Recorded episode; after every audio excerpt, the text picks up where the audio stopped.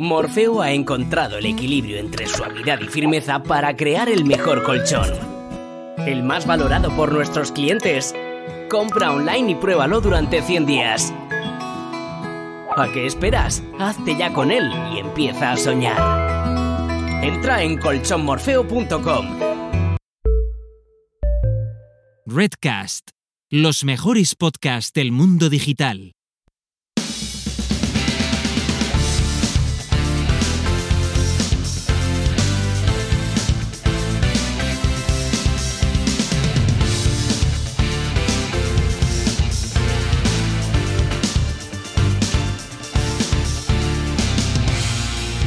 Hola, ¿qué tal?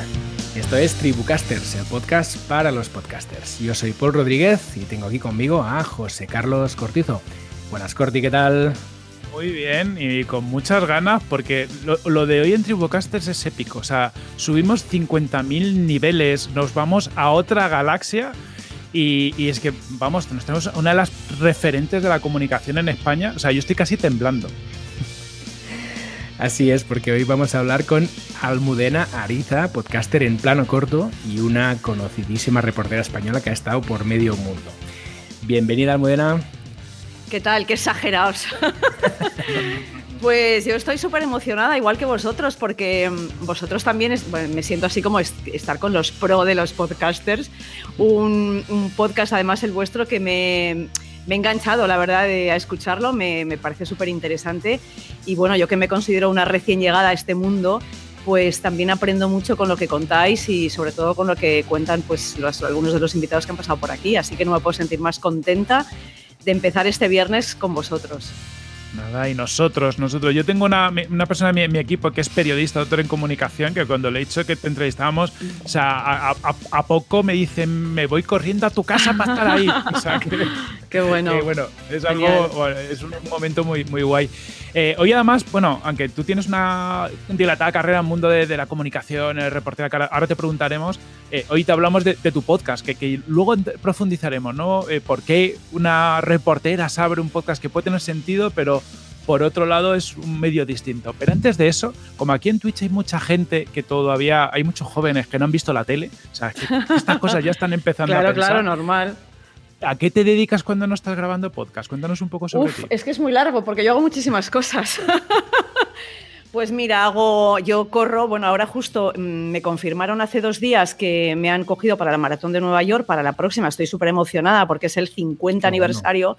Y entonces, pues nada, prepararé mi sexta maratón, o sea que eso supone que tengo que estar entrenando en las próximas semanas, esto es en noviembre, o sea que correr, tengo que correr todos los días. Eh, luego yo, bueno, no sé si sabéis, pero los que saben algo de mi historia, yo antes de ser periodista quería ser concertista de guitarra y de hecho estudié para, para ello en el conservatorio, hice guitarra flamenca y tal, así que en mis ratos libres pues toco la guitarra. Y, y, a raíz también de una historia muy bonita que, que, surgió con un podcast, pues me compré hace poco un, un ukelele porque una de las invitadas tocaba el ukelele y entonces me enganché al ukelele y estoy también con el ukelele y yo qué sé, pues qué más cosas. Bueno, y el podcast es que me quita mucho tiempo porque hay que recordar que yo soy reportera de, o sea, soy corresponsal en París, que también tengo que estar pues casi full 24 horas. O sea, no sé, que no, que, no me aburro, que, tengo muchas cosas siempre en la cabeza. ya lo vemos, ya. Y oye, em, ¿cuándo y por qué sobre todo te lanzaste al tema del podcast? Bueno, eh, yo cuando os, cuento esta historia mía con la guitarra, em, claro, yo por mi cabeza nunca había pensado la idea de dedicarme al mundo de la comunicación, pero casualmente un verano, cuando yo tenía 17 años, estaba, eh, bueno, con mi idea siempre fue con mi guitarra dedicarme a dar vueltas por el mundo dando conciertos. Y, es verdad que yo escuchaba mucha radio cuando era pequeña. En mi casa había una liturgia en torno a, a la radio. Siempre estaba sonando un aparato de radio en mi casa. Me encantaba pero nunca se me había ocurrido la posibilidad de pasar al otro lado, de hacer yo radio, jamás en la vida. Pero hubo un verano en Algeciras, donde iba yo de vacaciones, que yo ese verano estaba como muy concienciada, yo había terminado la selectividad, había aprobado, entonces mi, mi, objetivo era el año siguiente irme a México a estudiar y a perfeccionar mis estudios de guitarra. Y estaba buscando un trabajo que podía haber sido, pues no sé, poner copas en un bar o estar en una tienda vendiendo calcetines, que realmente me daba un poco igual. Y escuché en la radio esto de escuchar radio, fíjate qué, importante fue para mí, pues que necesitaban gente para un programa de música. Y entonces yo mandé una carta, una carta, cuando se mandaban cartas. Y entonces, pues, pues nada, me llamaron, me dijeron, sí, pues te vamos a hacer una prueba. Y nada, me metieron ahí en un, en un estudio me impresionó mucho llegar por primera vez a una radio. Yo nunca había estado en, un estudio de radio, veía tantos botones. Yo pensé que la gente tenía que aprender para hacer radio, pues cómo funcionaban todas ¿sabes? Las grandes mesas esas de sonido. Y nada, y entonces me metieron en un estudio, me puse a hablar, no me acuerdo de qué, y algo de les debió gustar porque a los pocos días me respondieron, eh, me llamaron por teléfono, a un teléfono fijo. Diciendo que, bueno, pues que me habían cogido y que nada, empezaba con un programa de música, que en el fondo era lo que me gustaba. Y a partir de ahí, cuento todo esto del podcast, perdonad porque me he ido por, la, por el, desarrollo largo de la historia. Y entonces, pues empecé a conocer el mundo de la radio. y, y, al principio era la combinación de radio y música, pero luego fueron entrevistas y fueron más cosas. Bueno, y al final todo ese año, que iba a ser un año en México con la guitarra, pues fue un año en la radio. Y, y a mí me enamoró. O sea, yo en ese momento algo en mí hizo clic y dije, ostras, pero esto me encanta, me encanta hablar en un micrófono y que la gente me escuche. Yo era muy tímida, muchísimo. A mí me daba mucha vergüenza todo. Y descubrí que la radio me permitía hablar a mucha gente, pero no les veía las caras, por tanto eso no me intimidaba y sin embargo tenía mucho impacto lo que decía. Bueno, impacto quiero decir, había gente por ahí que lo escuchaba y me acuerdo que en esa época recibía ramos de flores y cartas que me escribían los oyentes y aquello me parecía, me parecía tan sorprendente y, y entonces, me, pues os digo, empezó ahí toda mi historia con la radio, ya volví a Madrid, hice periodismo, fui poco a poco aparcando la guitarra. Y entonces, para mí la radio lo fue todo, o sea, fue el, principio de mi, de mi eh, eh, carrera profesional, ¿no? Y, estuve muchos años, em, pues en, o sea, en Radio Algeciras de la cadena SER, luego hice mucha radio local, que para mí la radio local lo ha sido todo, ha sido la gran escuela donde yo me, realmente me he aprendido, me he formado. Yo hacía, mm, eh, buscaba la publicidad, hacía, grababa las cuñas, hacíamos el control de sonido, entrevistas, todo. O sea, en la radio local yo he aprendido todo y pasé años después a la televisión. Pero cuando yo ya llegué a la televisión, yo creo que yo ya estaba formada. Y a mí la radio siempre fue lo que más me gustó. De hecho, la tele me costó adaptarme. Un mundo tan complejo tecnológicamente en el que dependías de tantos equipos. Me costó aprender a contar las cosas con imagen.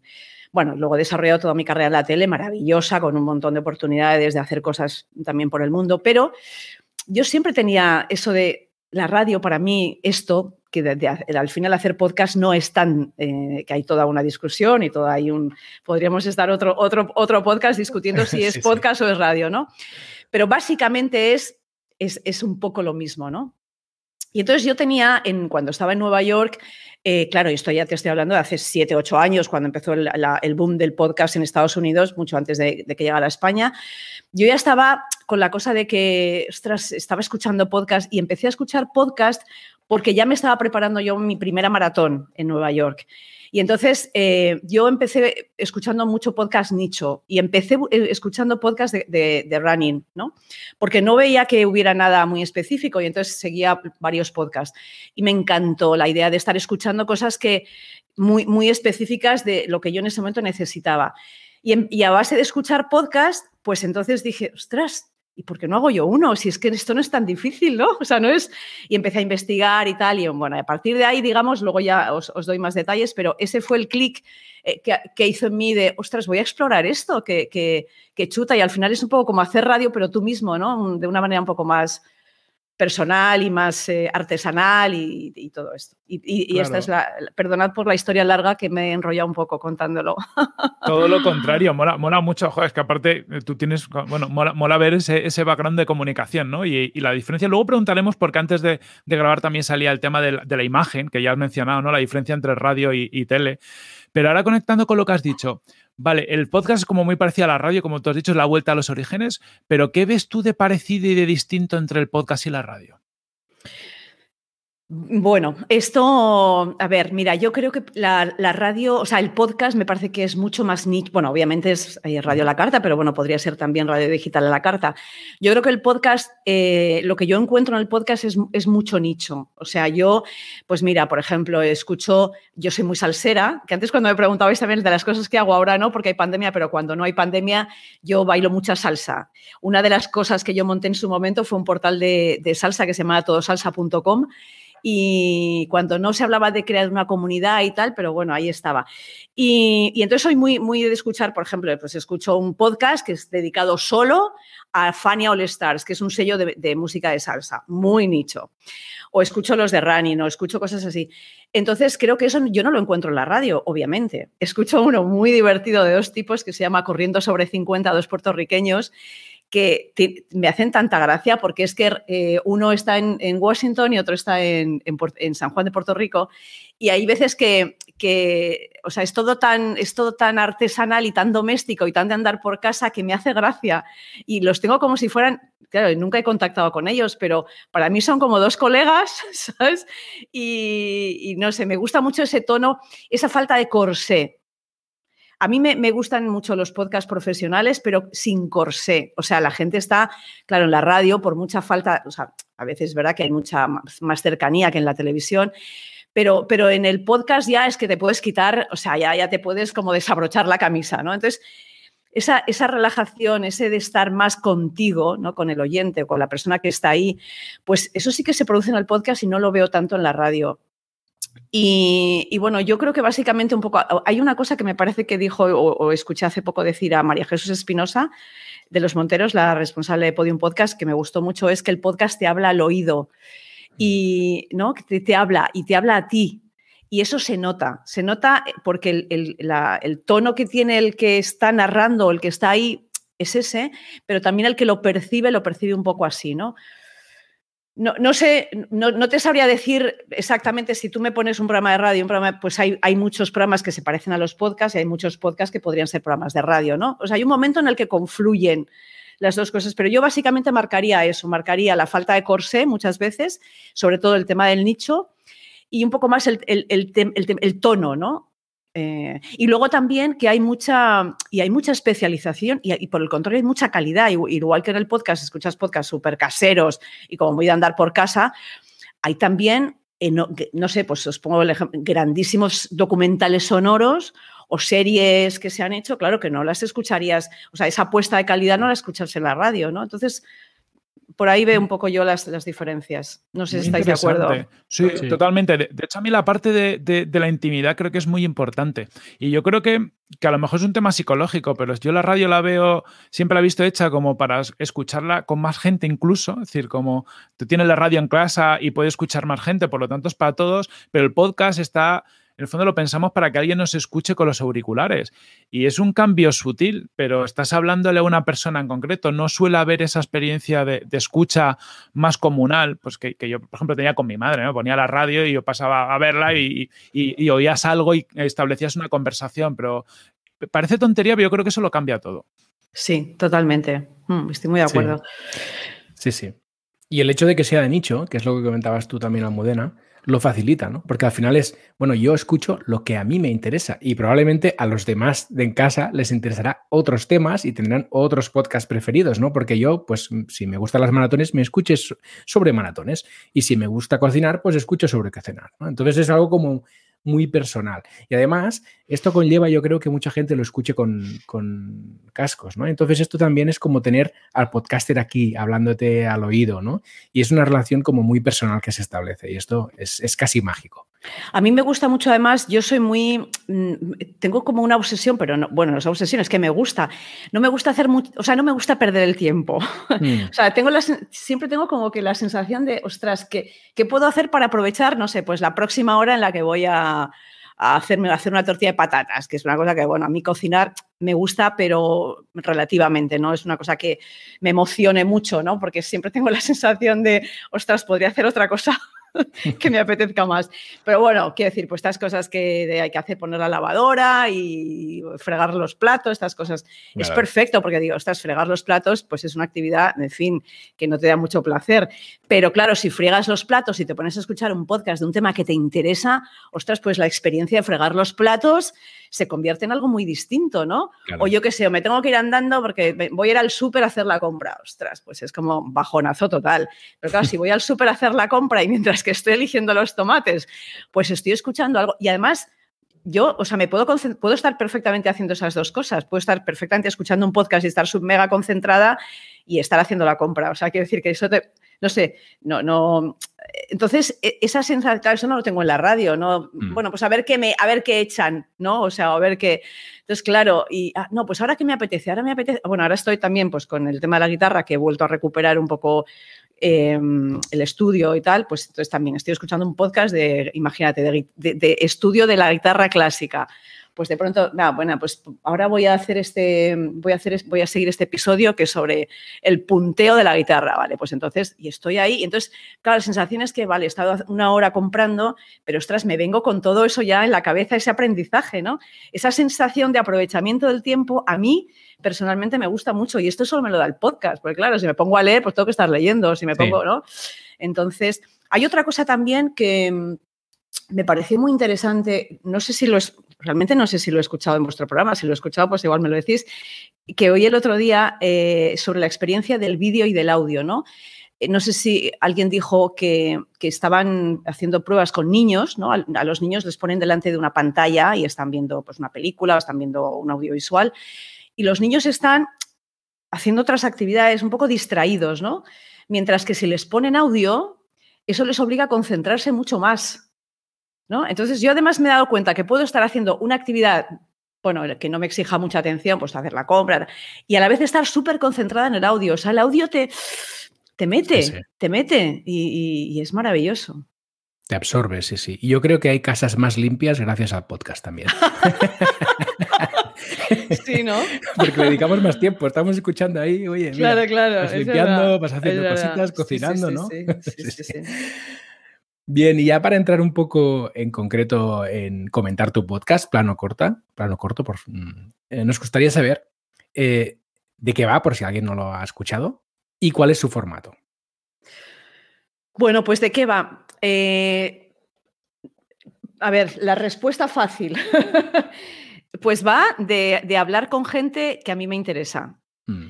Eh, y va de, dedicar tiempo a la gente que a mí me interesa. Yo una de las cosas que digo en el episodio cero es que una de las cosas que más he echado de menos en todo este tiempo que llevo dedicándome al mundo del periodismo, recorriendo el mundo, haciendo historias muy potentes, pues guerras, conflictos, huracanes, crisis políticas, elecciones, papá, pues siempre he tenido un poco la frustración de quedarme corta contando las cosas, ¿no?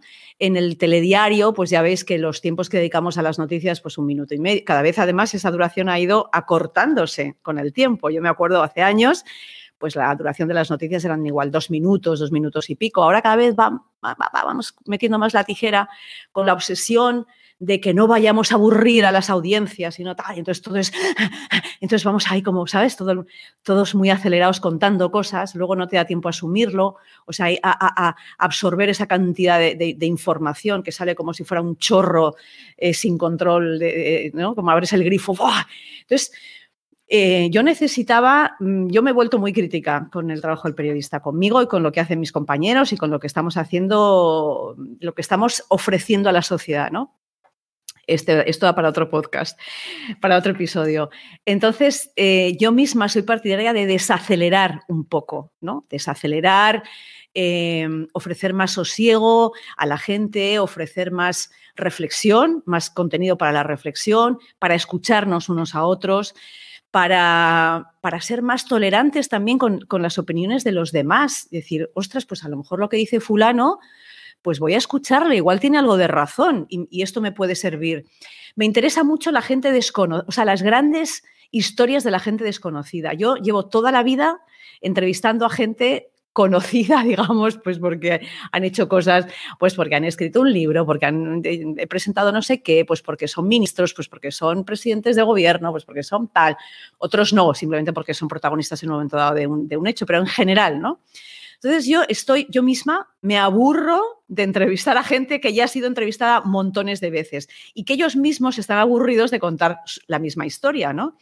Entonces a mí, para mí el reto era, ostras, pues hay un montón de gente, pero incluso gente que yo he conocido, con la que me he ido topando durante, o que simplemente de pronto descubro por ahí en la calle, ¿no? Eh, y esa es la gente que a mí realmente más me interesa. Esa, o sea, creo que todos tenemos un viaje interesante en nuestra. La, vida es un viaje, es, un proceso, es una aventura, eh, más o menos bonita, más o menos dura, más o menos triste, más o menos trágica, pero todos hemos, todos estamos, ¿no? Viviendo eh, esa experiencia de, eso, de vivir ¿no? cada día. Y creo que todo el mundo tiene, o sea, creo que vosotros mismos pues tendréis una historia, seguramente, ¿no? Entonces, ese es el reto, es descubrir a esa gente y, ponerla ahí, hablando y contándome su, película. Y, entonces, bueno, y sobre todo también me interesa mucho que haya, que nos deje un buen pozo, ¿no? La idea, a mí me, personalmente me gusta mucho escuchar historias de otra gente que me deja pozo que me, quedo escuchando y cuando termina digo, ostras, pues qué interesante esto que hizo, o qué, bonito esto que ha contado, que la sensación de buen rollismo, pero como nutritivo, ¿no? O sea, nutritivo para, para... Yo esto siempre hago mucho el símil de nos preocupamos mucho de lo que comemos y de si es, eh, o sea, si no sé si es natural, no natural, si es saludable, ¿no? Pero no nos preocupamos de lo que nuestro cerebro asimila, ¿no? Entonces creo que son contenidos nutritivos para, para el espíritu, para el alma y para la cabeza y gente simplemente con la que me apetece hablar. Esto me, sí que me parece muy relevante, porque si no estoy a gusto, pues es que entonces no, no chuta. Y se nota, porque hay historias muy, muy, muy chulas. Oye, Almudena, ¿y qué objetivo persigues tú con, con el podcast? ¿No? Una persona pues, que te dedicas ya a la comunicación de por sí, personalmente, ¿qué, qué, te, qué te, aporta o, o, qué te gustaría lograr con ello? Pues bueno, yo casi todo lo que hago en mi vida lo hago por, eh, iba a decir por diversión, hay cosas que no me divierten tanto, pero sobre todo para disfrutar. Yo llegamos ya a un punto de nuestras vidas, como supongo que estáis haciendo vosotros esto también, ¿no? Eh, a ver, no voy a negar que si, imagínate que si el podcast pega el petardazo del siglo, pues hombre, me encantaría vivir del podcast ahora mismo. Pero, pero yo sobre todo disfrutar, aprender, probar cosas. A mí me encanta la idea de contar.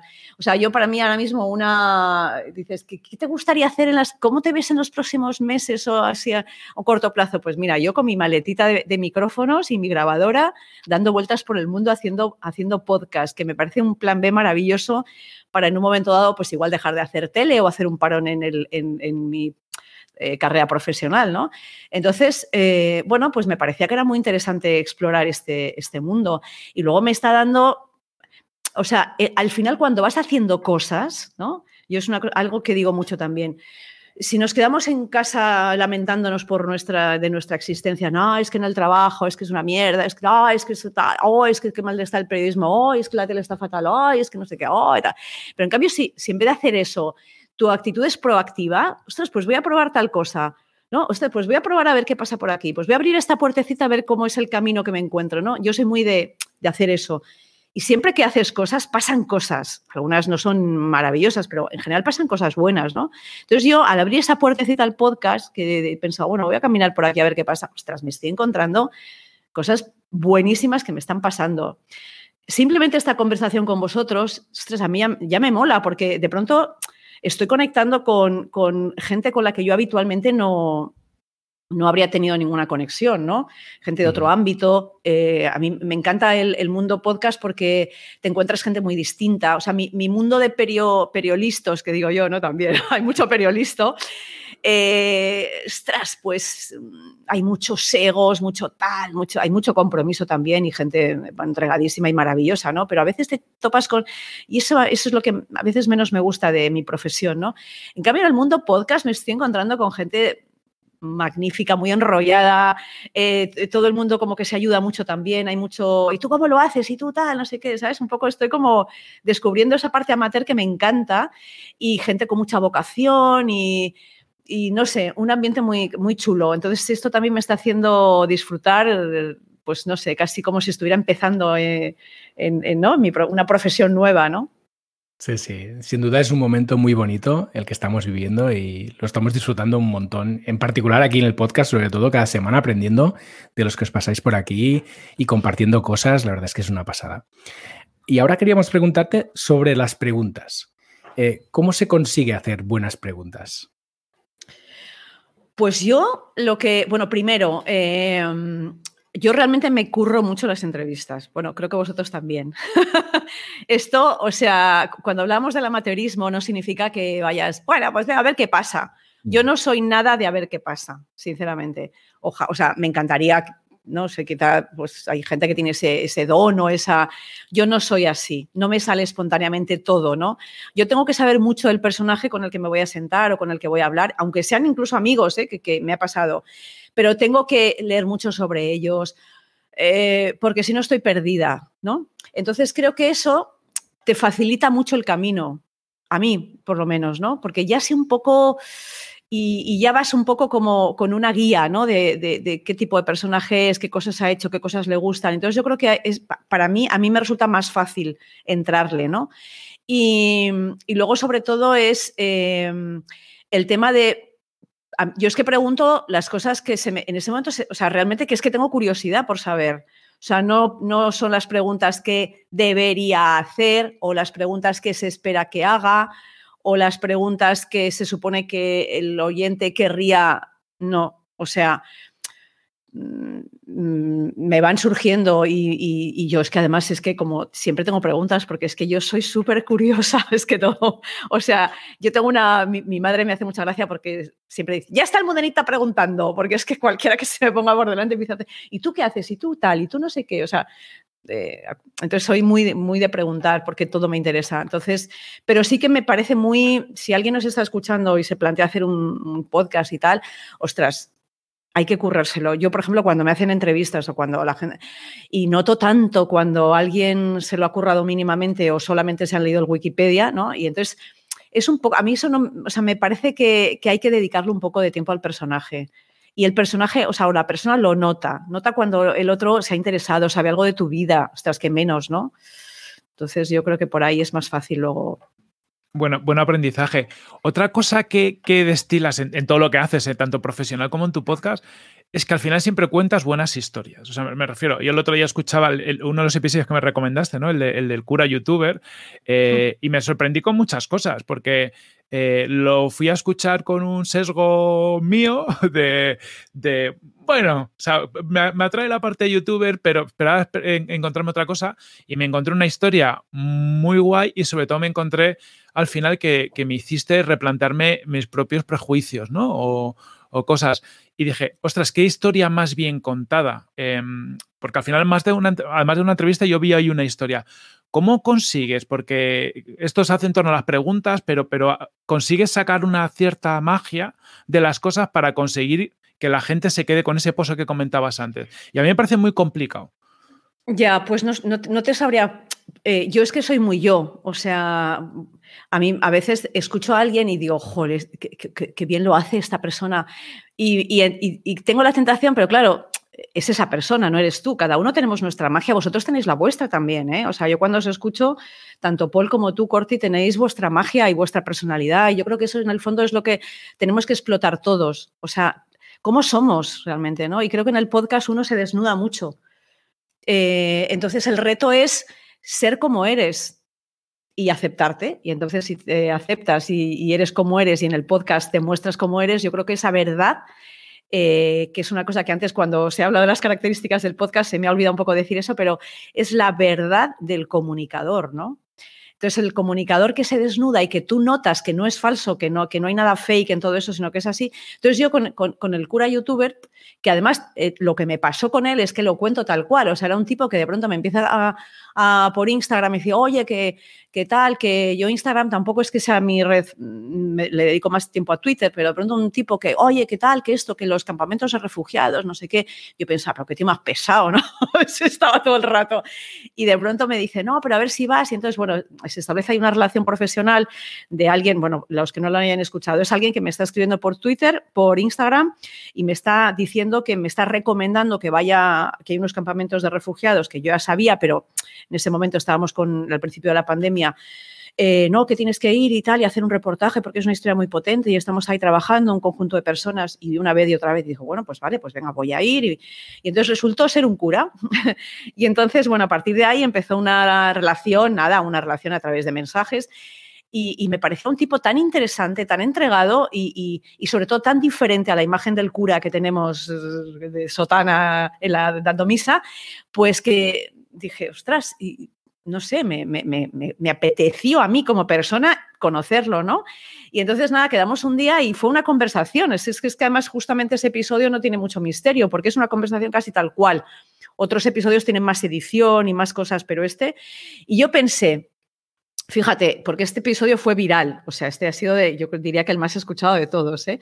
Y, y yo pensé, cuando, cuando lo terminé y lo edité, pues pensé, pues esto no sé si le va a interesar a alguien. Y de hecho a Espi, que ahora hablaremos del gran Espi, Espi, que es el editor y el diseñador sonoro, al que adoro y que es un profesional como la copa de un pino, le dije, oye, Espi, ¿a ti esto qué, te ha parecido interesante? Me dice, sí, ha molado mucho. Y yo cuando, es, cuando Espi, que es la única persona, después de, de hacerlo yo, que escucha el episodio, pues ya esto me tranquiliza, ¿no? Y hay una tercera persona que siempre también me tranquiliza mucho cuando lo escucha, que es mi marido, que es es la leche porque el episodio sale los domingos por la mañana, pues él se levanta por las mañanas religiosamente a las siete y media, ocho de la mañana y se escucha el episodio. Entonces yo siempre estoy como mirándole a ver qué, a ver qué cara pone, ¿no? A ver qué, ostras.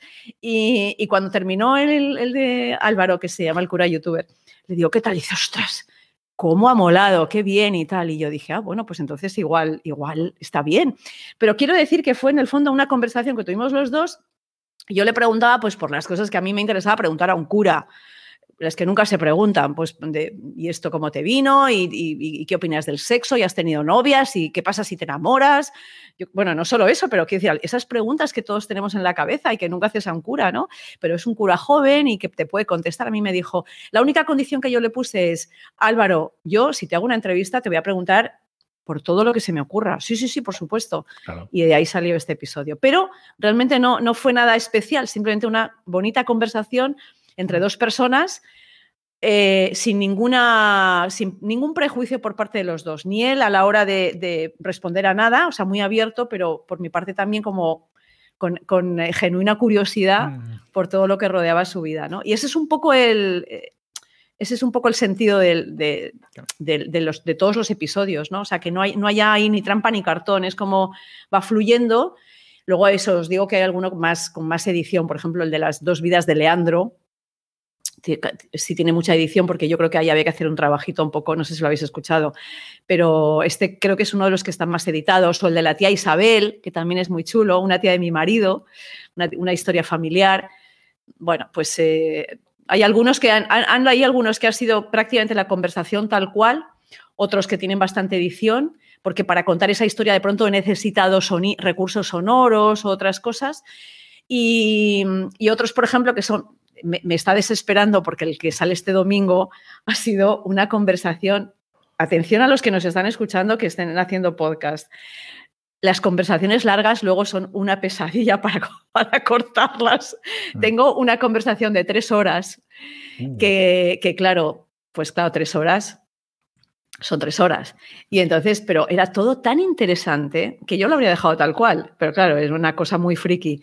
Y entonces, eh, pues claro, tres horas son tres horas que luego te tienes que volver a escuchar, tres horas que tienes que editar, tres horas que tienes que guionizar. Entonces, eh, esto es eh, una lección para la próxima vez. Nunca conversaciones tan largas. Estará contento, Espi.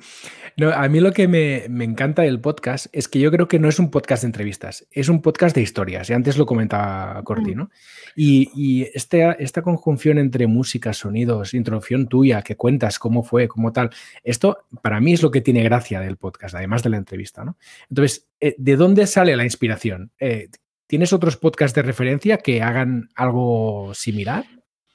Pues mm, supongo que de todos, o sea, yo por ejemplo, eh, cuando escucho un podcast que me gusta, digo, ostras, quiero hacer esto. Apuntado, ¿no? Apuntado. Pero luego se me... O sea, yo creo que voy asimilando cosas, ¿no? Pero, pero al final se me junta un poco todo, es, es mi historia, de, o sea, mi forma de contar. Eh, con esa búsqueda de la verdad que os decía antes, que a mí me, me, mola mucho, porque yo, claro, en la tele no puedo hacer estas cosas, pero esa cosa de, en el podcast sí, y entonces, pues cuento, uf, pues por ejemplo, cuento para hablar del cura youtuber, ya que ha salido antes, pues cuento cómo me lo encontré. Claro. O por ejemplo, en, la, en el próximo, este que os digo de las tres horas, pues cuento cómo me topé con esta historia. Esta historia fue una cosa que yo fui a hacer para el telediario que era un tema interesantísimo, del tío que está transformando la, la, vida en París, o sea, es la mano derecha de la alcaldesa, que de pronto viene con una revolución en la cabeza, entonces es el que está cambiando el modelo de vida en una ciudad como París, con todo lo que eso implica. Pero entonces yo fui a hacer una entrevista y, y, lo típico, pues la, la, frustración que os comentaba antes de, ustedes les haces una entrevista a un tipo que es un, una cosa, un tipo brillantísimo y al final es, son 20 minutos de conversación que se queda reducido a un minuto 20 en el telediario. Y dices, ostras, con todo lo que este señor me tenía que contar, por Dios. Y entonces le pedí eh, no sé, que, que, que, me recibiera algún día, que yo quería hablar más con él. Y, entonces, y, todo ese material que hago con él, pues, pues al podcast, ¿no? Y entonces esta historia de conocer a este personaje, o sea, no es que fuera una inspiración, es que yo tenía como la necesidad, la urgencia personal de saber más de este tío, ¿no? De este señor. Eh, que además luego descubrí, me citó en su casa y, y, de pronto descubro, o sea, que es un señor con un pasado que era guerrillero del M19 en Colombia, eh, y, bueno, una cosa interesantísima, ¿no? Entonces, claro, eh, la inspiración me viene, pues no, es que de pronto me baje, de, ¿sabes? Y se me caiga de, de, arriba, sino como yo estoy haciendo cosas y conociendo gente, o de pronto gente, pues por ejemplo en Nueva York, pues conocí, claro, fueron siete años, pues claro, hay varias entrevistas que son de, de los tiempos de Nueva York, ¿no? Por ejemplo, el otro día la de Virginia Barber, que no sé si habéis escuchado, la de es brutal. Eh, la, las mentes criminales, ¿no? Es la, una psicóloga española que lleva un montón de años como responsable de la salud mental de una de las cárceles más peligrosas de Estados Unidos, la cárcel de Rikers Island. Una chica maravillosa, vocacional y, muy entregada, que su vida es rodearse, estar rodeada cada día de asesinos, violadores, asesinos en serie, violadores, psicópatas y gestionando todo eso, ¿no? Entonces, ¿cómo se enfrenta esa mujer a, ese mundo cada día? Y yo la conocí, o sea, conocí su historia en Nueva York, me la tenía en la cabeza con ganas de haberla entrevistado, al final no pudo ser, y dije, mira, pues para el podcast, ¿no?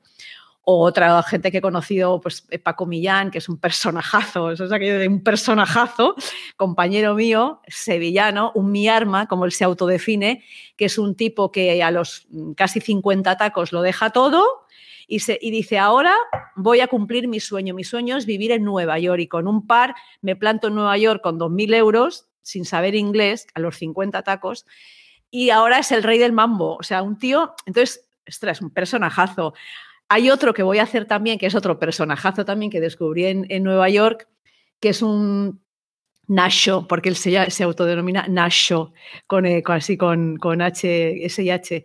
Y un señor que él quería ser cantante de boleros, ¿vale? Pero su vida pues le llevó por otros derroteros y llegó al Bronx de los años 70, al mundo de la delincuencia, la droga, tal. El tipo tuvo que. Es una, como una película del Pacino, ¿no? O sea, él no es que fuera malo, pero se, se vio un poco en ese ambiente y bueno, todo lo que pasó después. Ostras, Nacho es un personajazo, entonces esa es la inspiración que a mí, o sea, esos son los, los personajes que me molan. O yo que sé, el día que descubrí, por ejemplo, a la reina del porno de Colombia, que a esta chica, la Andrea, a esta chica la descubrí en un podcast, o sea, la entrevistaron y dije, ¿qué, historia tiene esta chica? Y no es nada conocida en España. Entonces, una chica, bueno, pues que también venía del mundo de la televisión y resulta, bueno, pues que acaba en el mundo de la producción del porno, y una cosa que me parecía fascinante es que pone a trabajar a toda su familia en la empresa, hacer papeles al hermano, al, al padre, tal. Muy divertido. Bueno, total, estos, estos, lo que son personajazos, ¿no? Esto me encanta. Joder, qué, qué, interesante. Yo escucho unos cuentos. Ahora, desde luego, ya me los voy a escuchar todos porque está haciendo trailers muy interesantes. Comentábamos antes de, de empezar también de, de, un poco tu visión de, de, grabar un podcast solo en audio, ¿no? Que muchas veces a, a tus invitados les eh, hablas con ellos, pero nos decías que, no te fascina eh, verlos, como estamos haciendo ahora. ¿Por, qué es eso? Cuéntanos un poco tu visión del, podcast y del audio. Sí, yo, bueno, esto tiene, va en gustos como todo, ¿no? Yo personalmente es que estoy harta de la imagen, porque es lo que hago todos los días, ¿no? Y ahora con los Zooms y las conferencias y las entrevistas y las, eh, todo, o sea, ahora es más difícil decir que no, porque antes decías, cuando te invitan a hacer cosas, no, es que no puedo porque tal, viajar, no sé qué, pero claro, ahora se supone que es más fácil, entonces es más complicado. Entonces estoy, estoy todos los días con el Zoom y el y, y todas estas eh, conexiones haciendo, o sea, viéndome a mí misma todo el rato. Yo ya me canso de verme. Y entonces, incluso creo que todos estamos un poco saturados de, de la imagen. Entonces, yo personalmente me siento ahora como más cómoda y más liberada, ¿no? Cuando no, cuando no tengo imagen. Y creo además que se produce un efecto, yo lo he visto en la gente, se produce un efecto en el que la gente también se relaja. Yo cuando voy a entrevistar a alguien o cuando voy a hablar con alguien les digo, no, no, pero, pero solo es audio, no te preocupes, que tú puedes estar en pijama o puedes estar rascándote el ombliguete, como os decía antes, o puedes estar en zapatillas. Y, de hecho, una, una, de, una de las entrevistas en concreto, una chica me dijo, ay, pues, ay, es que no, no, estoy sin maquillar, no sé qué digo, no, no, pero si esto es audio, ah, y puedo estar en pijama, sí, sí, ah, fenomenal. Entonces es verdad que cuando estás concentrada en lo que dices, ¿no? Eh, yo creo que se produce un efecto diferente en la forma de hablar cuando no estás pendiente de, cómo está saliendo tu, careto, ¿no? Y me, me, gusta más. Creo que igual es un matiz, pero que yo sí que lo he notado cuando le, das a la, le dices a la gente, no, no, eso, quítate la imagen, solo audio. Ostras, hay como un, vale, Totalmente de acuerdo, te relajas, te relajas mucho. O sea, nosotros que ya mm. estamos acostumbrados incluso al Twitch, pero es verdad que estás pues mirándote de vez en cuando y dices, oye, porque tenemos una tendencia a, quedarte esparratado, o sea, así como esparramado, y, ya estás como todo el rato colocándote. Eh, como poco tienes un porcentaje del cerebro preocupado en que, oye, mm. que lo que se vea no sea un andrajo, que eso es importante. sí, sí, sí. Bien, ahora queríamos preguntarte por tu workflow, por tu flujo de trabajo, ¿no? Desde que piensas en un personaje o en un posible episodio hasta que sale, ¿no? ¿Cuál es un poco el proceso que sigues? Bueno, pues a ver, os cuento. Eh, a mí me gusta trabajar con bastante anticipación, porque yo soy una cagaprisas de, ay, me agobio, de, ay, esto del miedo al vacío. Y si me quedo sin personaje, pues entonces sí que tengo grabadas entrevistas. Aparte esto de que dicen la importancia del evergreen, esto que llaman, ¿no? De tener cosas que no, que no caduquen, ¿no? Eh, entonces, por eso no me. Yo que estoy todo el día pegada a la actualidad con lo que hago, pues en el podcast es todo lo contrario. O sea, es simplemente historias que. De hecho, yo, por ejemplo, trato de no hacer alusión a nada que sea muy de actualidad. O sea, creo que casi en ninguno hablo de pandemia, por ejemplo también para que la gente desconecte un poco, ¿no? Eh, o sea, en casi ningún podcast hay, o sea, episodio hay referencia a temas de, rabiosa actualidad. Entonces, no, bueno, están ahí para siempre. Y entonces voy, voy adelantando entrevistas. Si de pronto me surge un, por ejemplo, este Anasho, pues lo voy a hacer este fin de semana porque me cuadra, pero si me sale otro, igual me hago a lo mejor, me puedo hacer dos en un fin de semana, dos grabaciones. Eh, o hay de pronto una semana que no tengo ninguna. Entonces yo voy haciendo las grabaciones y luego tengo a ese gran maestro que es Alberto Espinosa, el diseñador sonoro. Entonces yo le digo, bueno, eh, hago, el, hago la entrevista y entonces nada, pues eh, tengo ahí mis pistas de audio, escucho, hago el guion eh, y entonces mm, normalmente pues digo, voy haciendo, bueno, pues aquí cortaría, aquí podemos meter un recurso sonoro, hago un guion que entonces se lo paso a Espi, tenemos un Dropbox que vamos colgando ahí todas nuestras cositas y entonces le digo, Espi, que ya te he colgado las, o sea, las pistas de audio y el guion, la intro, o sea, todo lo que yo tengo que grabar. Y entonces lo que tiene que hacer ya Alberto es, pues lo pone bonito, le mete las músicas, tal. Yo esto ya se lo dejo libertad absoluta, salvo que luego hay algo así que me chirríe, pero generalmente, o sea, 99,9% de, de, de las veces, o sea, he tenido la suerte de dar con una persona, porque eso también es muy, es muy especial, ¿no? O sea, de pronto a mí me devuelve eh, ESPI el trabajo ya editado, o sea, con las músicas y los recursos y tal, y, siempre me, es que siempre me gusta. o sea, tenemos, sin conocernos apenas, porque nos hemos visto una vez en persona, pero, o sea, hay como una comunión, o sea, estamos como, se nos llevamos fenomenal, todo es conversación online, todo es tal. Y, y siempre le digo, ostras, yo le, la sensación que tengo es que yo le doy 50 de valor y él me lo, me lo devuelve como 100, ¿no? Entonces, eh, bueno, pues nada, y entre los dos y ya está. Y entonces ya cuando me, devuelve me dice siempre, ya está ahí, échale una orejilla. y entonces ya escucho ya el, episodio editado, ya con las musiquitas y tal. Y entonces yo ya, una vez que yo me lo he vuelto a escuchar, ya entonces escribo el cierre. Eh, porque es como que ya una vez editado, es como yo misma, es como cómo lo he percibido, ¿no? Entonces me, imagino cómo lo puede percibir el, que está oyendo. Y entonces en función de eso escribo el cierre. Nunca escribo el cierre antes, sino siempre al final. Em, y entonces, pues, pues ya está. Mm, viene luego la parte de la distribución, la parte de la página web, que esto es mucho curro también. Yo tengo la, web, que todo esto me lo hago yo. Como alguien dijo también alguna podcastera, eh, esto es un Juan Palomo, pues esto es un Juan Palomo, yo me lo uso, yo me lo como, excepto la parte de SPI. Bueno, y Fran también, eh, Fran lo desde Spreaker, Fran eh, Yes We eh, desde Spreaker él lo distribuye a las plataformas.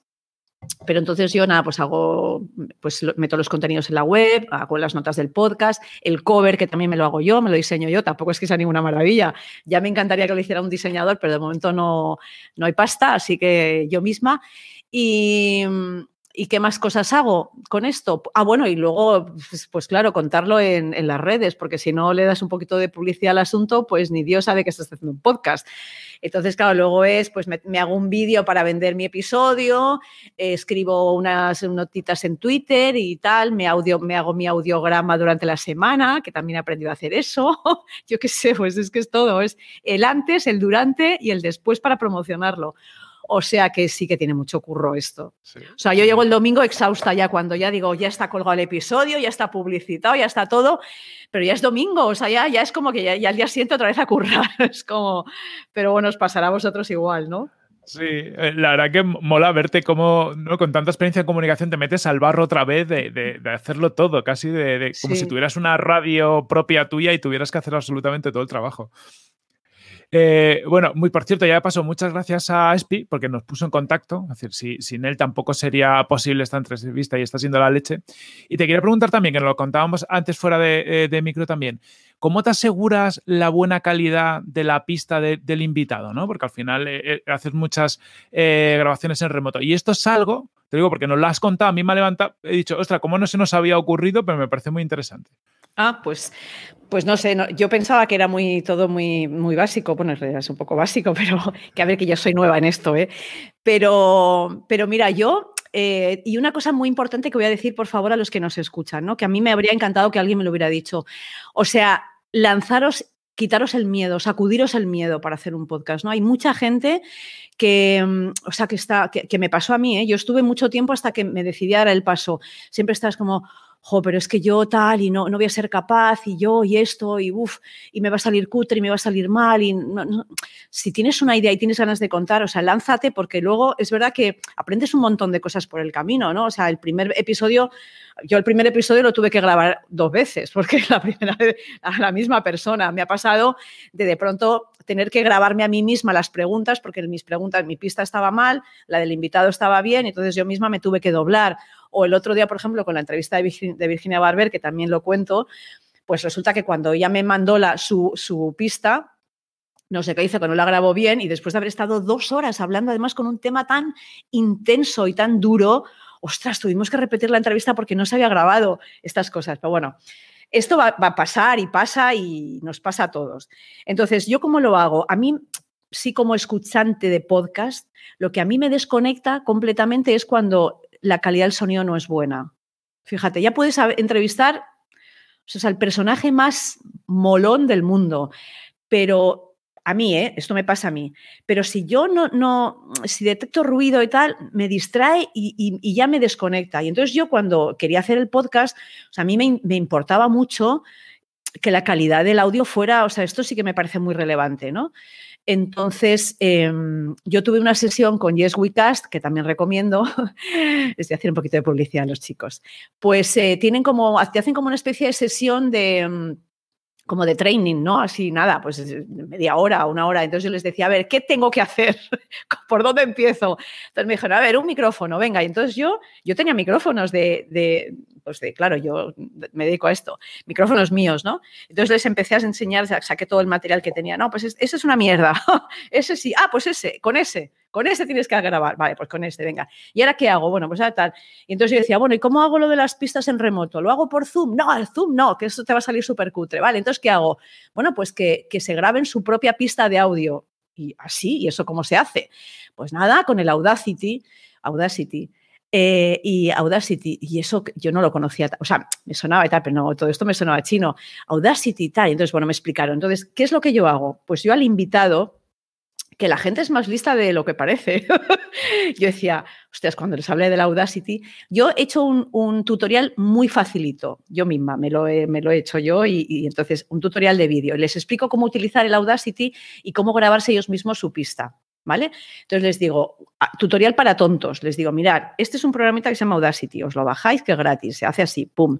Y luego el micrófono, y ahora os explico lo del micrófono, el micrófono lo enchufáis aquí y entonces lo, buscáis, lo configuráis y tal. Y cuando empecéis a hablar, le dais aquí, sale esta, este audiograma, esta olita, y entonces es que está guay que está grabando. Y después, cuando terminéis de, grabar, pues le dais a exportar como MP3, brutal, no sé qué, todo, todo eso, cada invitado lo recibe, el regalo, lo recibe en un tutorial de vídeo de un minuto y medio. Entonces, está el que me dice, lo primero es, ¿tienes micrófono? Sí, no. La verdad es que hoy por hoy casi todo el mundo tiene un micrófono y si no, fijaos lo que me pasó interesantísimo con Fernando, un, fotógrafo que está recorriendo el mundo en una furgoneta, yo, le llamo la, casa mágica porque tiene una furgoneta que es su casa y este señor no tiene nada, o sea, no, pues va con lo opuesto y con su furgoneta y yo le pregunté, ¿y tienes un micrófono? Y yo pensé que me iba a decir que no, él está ahí en Chiloé, en el culete del mundo y me dice, pues sí, porque como yo, a mí me van regalando, la gente me va regalando cosas y alguien el otro día me regaló un micrófono. Digo, ojo, no me lo puedo creer. o sea que hasta este señor tenía un micrófono ahí en su furgonetilla. Bueno, total. Entonces, hay quien me dice, pues no tengo micrófono, ostras. Y entonces, eh, pues nada, yo lo que hago es que compro un micrófono, el más barato que hay por Amazon, que cuesta 11 euros, que es un micrófono de corbata, un Levalier de estos, y entonces lo mando. Entonces, al final, pues claro, el, el son 11 euros, que tampoco es que sea una, ¿sabes? Pero me garantizo que la persona tenga un micrófono y que se grabe su pista. Entonces la pista luego me la manda eh, por WeTransfer y entonces ya pues tengo el sonido perfecto. Es ese, vamos, que no tiene ningún misterio, pero que es no, pero no lo hacemos. O sea, entre el tutorial y el micro dices, oye, ¿qué te preocupa? Eh, pues ya te lo tenéis, curraroslo un poquito. A mí lo del, lo del, tutorial me parece la bomba también. Claro, oye, está genial. porque es obvio, pero no lo hacemos. O sea que. Sí, es que sabes qué pasa, que los que saben, yo te lo digo porque como a mí me pasa que yo, pues también no es, que yo sea con la tecnología, no, no, no soy lerda porque me, me interesa y me gusta y tal, pero tampoco es que sea una pro aquello de controlarlo todo. Entonces, como a mí me gusta que me lo expliquen sencillito, pues yo me imagino que, todo el mundo es igual, entonces por eso el tutorial es como para tontos, pero es como a mí me gustaría que me lo explicaran a mí, entonces por eso me parece que es más, pues es mejor mandarlo Está muy bien, sí, sí. Además que lo hagas tú es mucho mejor que enviarle un tutorial de otro, ¿no? Porque además es como una confianza, ¿no? Ya te lo cuento yo. está muy bien, está muy bien pensado.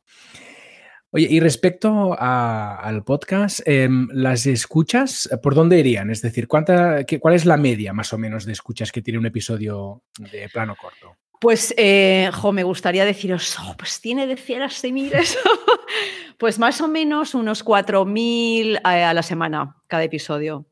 Está muy guay. Pero ah, sí, o sea. ¿eh? Eso, os gustaría. Ah, sí. Es, es muy modesto y a mí me, me, da pena, bueno, me da pena, o sea, que yo a veces, a ver, mi, mi, la cosa es que cuando yo empecé, y esto mi marido me lo recuerda mucho, eh, que él me animó y, y, él, yo le decía, digo, mira, yo no sé, si me escucharan 300, ya me parecería, porque yo digo, siempre me imagino a la gente como metida físicamente en una sala, ¿no? Digo, ostras, pues si tú vas a, no sé, a dar un concierto o hacer algo así y convocas a 300 personas, ostras, te parecería la leche, ¿no? Y si ya convocas a 4.000 en una sala, ostras, pues dices, se llena una sala con 4.000 personas, ¿no? Pues yo un poco me hago esa idea. Ahora, claro, luego me hablan de otros podcasts que tienen no sé cuantísimos y me, da, me da envidia. Pero creo la verdad es que todavía en España el tema del podcast está muy incipiente, ¿no? O sea, a mí hay mucha gente eh, pero gente, incluso compañeros, colegas periodistas y gente muy formada y tal, que todavía el tema del podcast es como que no saben, no tienen muy claro dónde escucharlo, cómo llegar hasta él. Y me sorprende muchísimo. ¿eh? Entonces, creo que hay que hacer todavía mucha didáctica con el tema del podcast. Y creo que si más gente lo descubriera, más gente se engancharía. Entonces, creo que eso es bueno en el sentido de que los que creo que estamos ahora, pues, eh, ostras, estamos... Eh, no sé, cómo nos vamos a sentir más cómodos cuando realmente el boom, ¿no? O sea, cuando realmente la mayoría de la gente se pueda escuchar podcast. Y en ese sentido, esto está empezando, creo yo, pero, pero por otro lado, digo, ostras, a la gente, os, estáis perdiendo una herramienta maravillosa, chicos. Entonces, y luego está, pues esto, el que os lo habrán contado aquí millones de veces, la gente todavía lo del podcast, el podcast, ¿no? O sea que ni siquiera, ni siquiera el nombre atrae, porque es como que hasta, hasta todavía cuesta a mucha gente decirlo, ¿no? Pero bueno, ahí vamos. Está muy guay. Lo que pasa es que las comparaciones son siempre odiosas. ¿no? Siempre va a haber alguien que tiene más. O sea, que, eso es así. Eh, Almudena, ¿y monetizas el podcast o planteas que algún día pudieras monetizarlo? Pues de momento me cuesta dinero, pero a ver, también es verdad que yo, eh, siendo trabajando en una empresa pública como Televisión Española, pues tampoco quería eh, no, sé, me sentía un poco, no es que nadie me haya dicho no puedes hacerlo, pero siento un poco cierto compromiso de, claro, ¿qué, qué, vendo yo? O sea, si al final tengo una responsabilidad también como trabajadora de una empresa pública. Entonces ahí me parece que entrar en un terreno un poquito...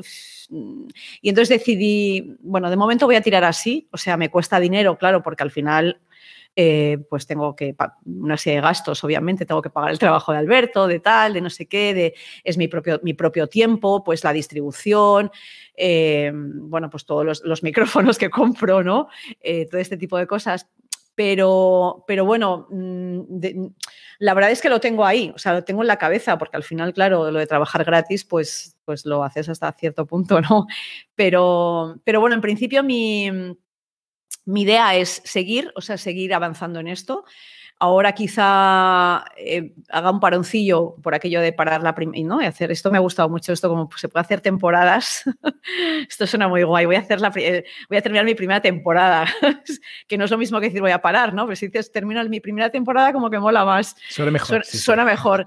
y, y luego tengo en la cabeza, hay una cosa que me gusta mucho, mucho, mucho, tengo muchas ganas de hacer, Em, tengo un documental sonoro muy interesante, un historión, pero esto de mega historión que me encontré aquí en París y que quiero trabajar y, entonces me quiero poner con esto.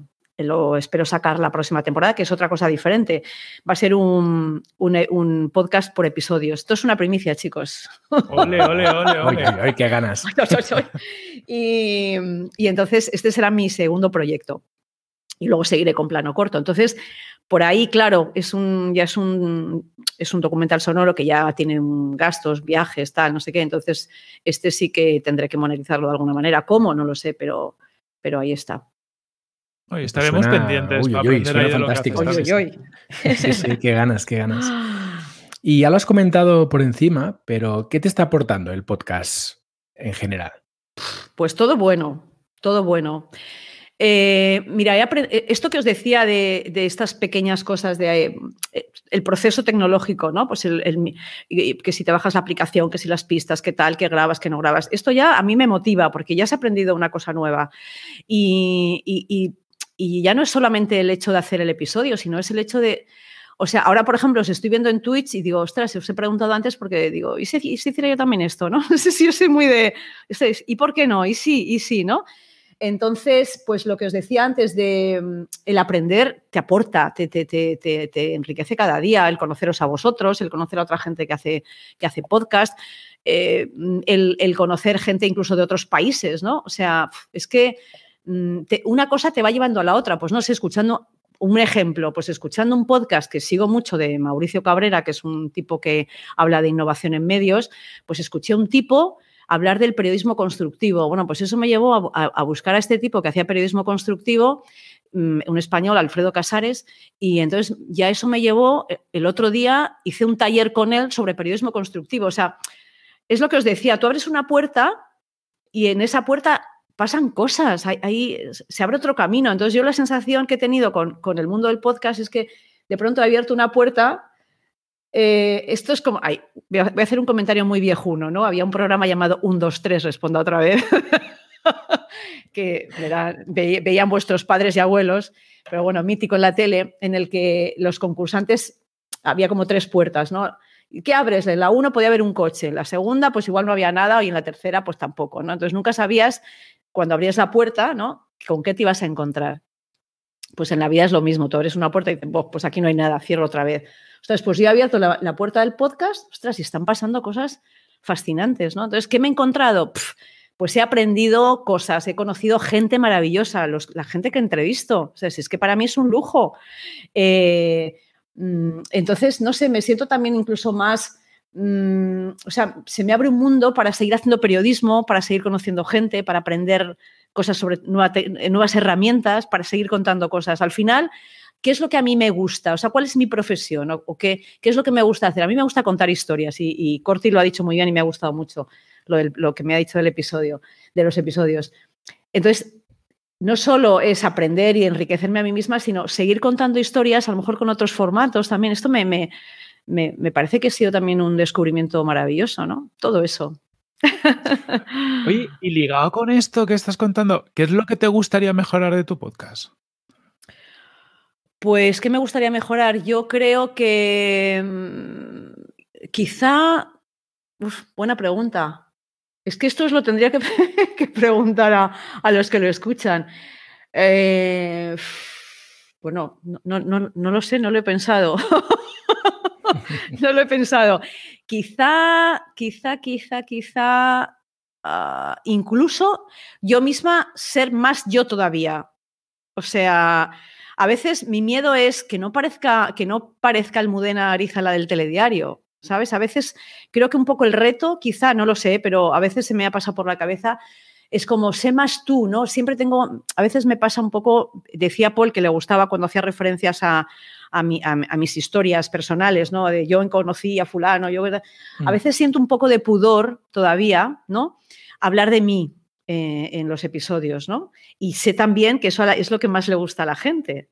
O sea, por ejemplo, en el primer episodio, que mucha gente me lo ha dicho, y en otros también, pero cuando yo hablo con Manolo Ovalle, que fue la cámara con el que yo estaba en muchos conflictos, en guerras y en muchas historias, ¿no? Eh, me, daba puro hablar más de, mi propia experiencia, porque me pensaba, ostras, la gente va a pensar que yo utilizo el podcast para hablar de mí. Mm. Y eso no, ¿sabes? Entonces, a veces, pero por otro lado digo, pero si realmente la gente, a la gente le mola que, hable de mí, ¿no? Entonces, se, se produce ahí un poco de... Y, y entonces, sí, creo que a veces yo misma me escucho y, digo, ostras, ahí Almudenas está un poquito, poquito, poquito tiesa, ¿no? O sea, relájate un poco más. Eso es lo que decía antes de quítate el corsé, quitarse el corsé y, un poco. Entonces, quizá mi reto es, es eso, ser todavía más yo. Y eso es lo que igual tengo que conseguir un poco y trabajarme más. ya lo consigues, ya lo consigues. Pero sí es verdad que al final, cuando escuchas un podcaster, se establece como una relación de confianza, ¿no? Entonces te gusta saber más. ¿Cómo has llegado hasta aquí, ¿no? ¿Por qué estás haciendo esta entrevista y no otra? ¿Por qué estás contando esta historia y no otra historia, ¿no? Entonces es, bonito también saber por qué el podcaster está haciendo lo que está haciendo, ¿no? Y es muy interesante. Bien, luego te queríamos preguntar también em, por tus podcasts favoritos. ¿Cuáles son y por qué? Uf, es que yo soy muy friki, ¿eh? ya os he dicho que como soy muy nicho.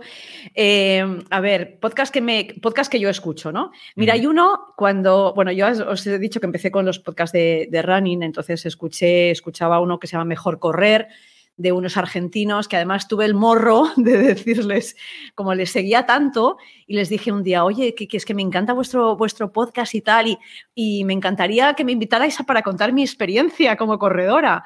Y que esto es, o sea, me, me autoinvité al podcast, que es un poco de morro, pero al mismo tiempo, eh, yo cuando con el tema de correr, que soy muy me, encantan las historias de gente como yo, gente que empezó haciendo, o sea, gente que no es deportista ni es atleta y de pronto se pone a correr maratones. Todos los que hacemos esto, ostras, tenemos un, también hay un viaje interesante que, contar y que compartir. Entonces a mí es aquello de que de pronto has descubierto algo muy chulo, ¿no? Y que quieres compartir con los demás. Es, es, que yo he descubierto esto. Entonces yo, cuando les pedí a los colegas de Mejor Correr que me dejaran contar mi historia, no, no era por el hecho de hablar de mí, sino el hecho de, ostras, he descubierto esto ya de mayor, me encanta, me hace mucho bien y, y por favor, que haya otros como yo, sobre todo mujeres como yo, que se encuentren también con esto y que puedan vivir esta experiencia, ¿no? Entonces ellos alucinaron un poco, ni esta tía, que no es una española, que no conocían de nada, que está en Nueva York y que quiere, bueno, total, que hicimos el episodio y les gustó mucho, bueno. Y entonces hay, hay varios de correr que me gustan, si hay alguien interesado por el running, pues este se llama Mejor Correr, hay otro que se llama, que os decía antes, Corriendo sobre 50, hay muchos de maratones. Eh, americanos, eh, podcast americanos, que bueno, esto es, ya os digo, muy nicho.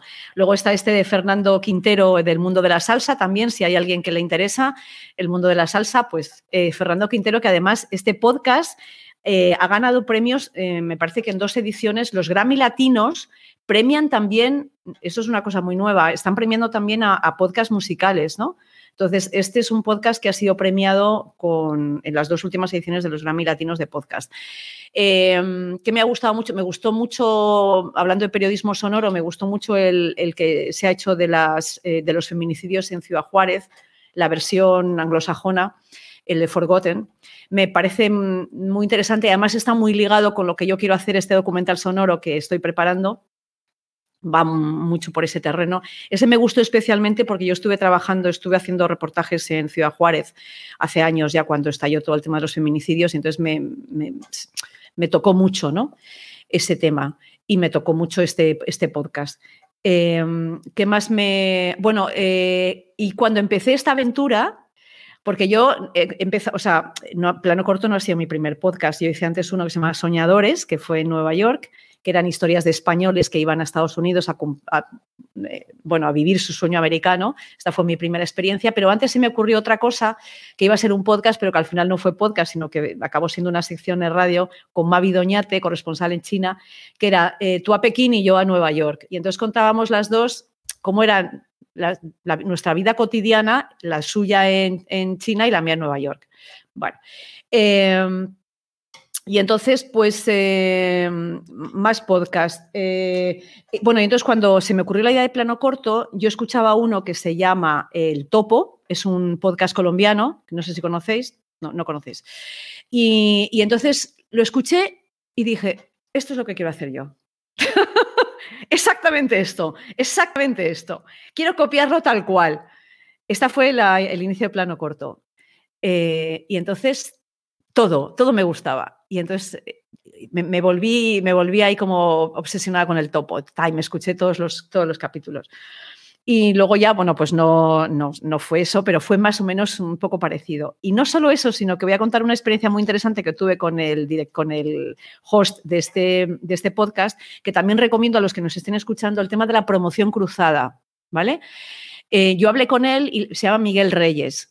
Y le dije, Miguel, me puse en contacto, oye Miguel, nada, yo soy periodista española, tal, que soy súper fan de tu podcast. Y, qué te parece si hacemos una promoción del, podcast? Yo hablo de, tu podcast en, el mío y tú hablas del... Ah, sí, sí, sí, fenomenal. Entonces me, han empezado a llegar bastantes eh, oyentes de, Colombia a raíz de que él hablaba de, de mi podcast. Él tiene mucha más audiencia que yo, o sea que él fue muy, muy generoso en este sentido. Y, entonces este chico ha empezado también una serie de podcast que se llama, tiene una productora que se llama La No Ficción y hace uno muy interesante sobre el mundo de las drogas. Eh, sí, sobre experiencias de la gente con drogas. Entonces, unas mejores y otras peores, las drogas me refiero. Eh, o sea, unas naturales, pues con el peyote o con el ayahuasca, o, muy interesante. A veces, gente que ha tenido eh, experiencias, claro, cercanas a la espiritualidad y tal cada uno con, bueno, pues con ese mundo, ¿no? Me gusta mucho Radio Ambulante, muchísimo, que yo descubrí hace muchos años en Nueva York, cuando estaban empezando. Y ya aquello me dije, ostras, aquí, aquí hay algo, aquí hay algo. Y también en su momento dije, yo quiero hacer lo mismo que hace Radio Ambulante. ¿Qué más? Em, me encanta Las Raras. ¿Lo habéis escuchado? El podcast chileno. Sí. Me encanta, me encanta. Y esto, las raras podcasts, me encanta como lo dicen. Y, bueno, pues, pues eso, pero sigo descubriendo.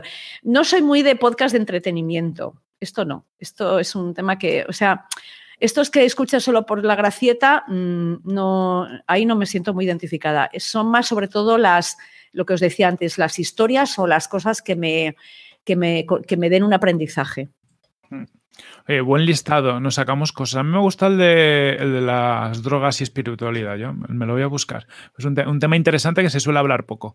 Mm. Eh, Almudena, ¿quién nos recomendarías traer a Tribucastes? Alguien que digas, tenéis que entrevistar. Pues mira, a, este chico, a Miguel Reyes, porque además sería bonito que hicierais como también como una cosa más transnacional, ¿no? Sí, pues porque sabéis que, yo ya os pasaré el contacto, porque de hecho eh, a mí una cosa que me encanta de los colombianos es que hablan todos bien y todos hablan muy bonito, ¿no? Entonces, claro, eso se nota, porque Miguel cuando entrevista a, los personajes, que son todos fascinantes, él habla muy poco, muy poco, y, deja hablar mucho a los invitados, pero hablan todos con una dulzura, con ese dominio del, castellano que tienen, ¿no?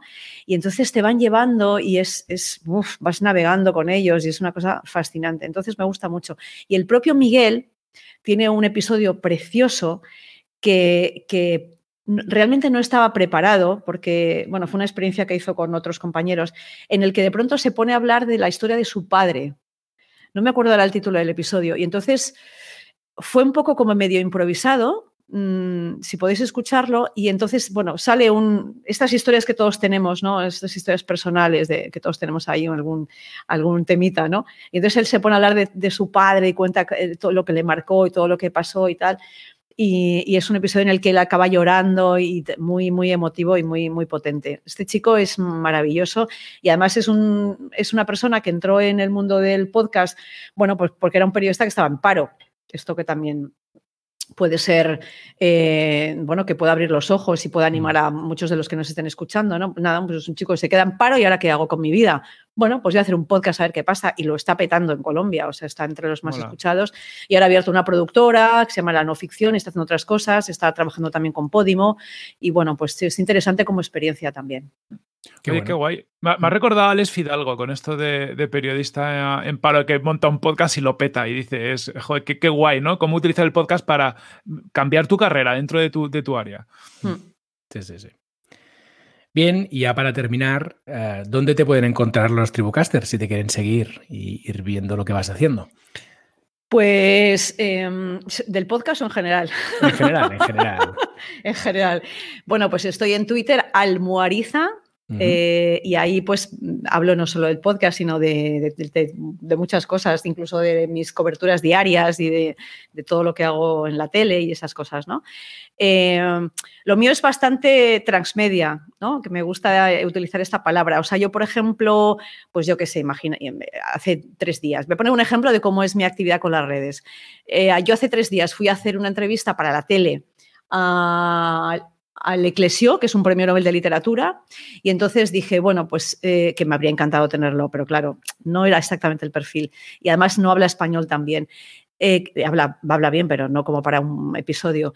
Y entonces lo que hago es que, bueno, pues hago la pieza del telediario, pero luego, por ejemplo, hice un hilo de Twitter pues eh, explicando cosas de ese señor, incluso pedí que la gente me hiciera preguntas para trasladarle al Eclesio y luego las contesté y lo escribí por Twitter. Entonces, bueno, pues esa actividad es la, que me encuentran en, Twitter y luego pues tengo también el Instagram donde cuelgo cosillas y, hablo pues también un poco de los podcasts y voy avanzando lo que estoy haciendo, los contenidos y, todo eso. Entonces, Almuariza en Twitter, almudena.ariza en Instagram, eh, en LinkedIn, no sé si es interesante decirlo, pero también estoy ahí. Y, bueno, por supuesto, por favor, la web, que tanto me cuesta hacer y tantos sudores. planocortopodcast.com o .es, cualquiera de las dos. Y además ahí se pueden escuchar los, los episodios. O sea que si la gente no quiere meterse en ninguna plataforma, pues eh, ahí también pueden escuchar todos y tal. Y si no, pues en todas las plataformas, pues en Spotify, Podimo, eh, Apple Podcast, eh, Evox, todo eso. De todo. Pues nada, todos a seguir a Almudena por redes sociales y sobre todo el podcast, plano corto, darle caña, que hay historias muy, muy interesantes y así estamos al tanto. Almudena, muchísimas gracias por este ratito, ha sido, ha sido maravilloso y a, mí me flipa mucho la, historia de, una grande la comunicación eh, metiéndose al mundo del podcast desde abajo, ¿no? Desde cero, haciéndolo todo. O sea, me, parece maravilloso esas ganas también de experimentar y seguir jugando, ¿no? En, en algo que te gusta tanto. Yo creo que inspira muchísimo a los demás para seguir haciéndolo. Así que muchísimas gracias.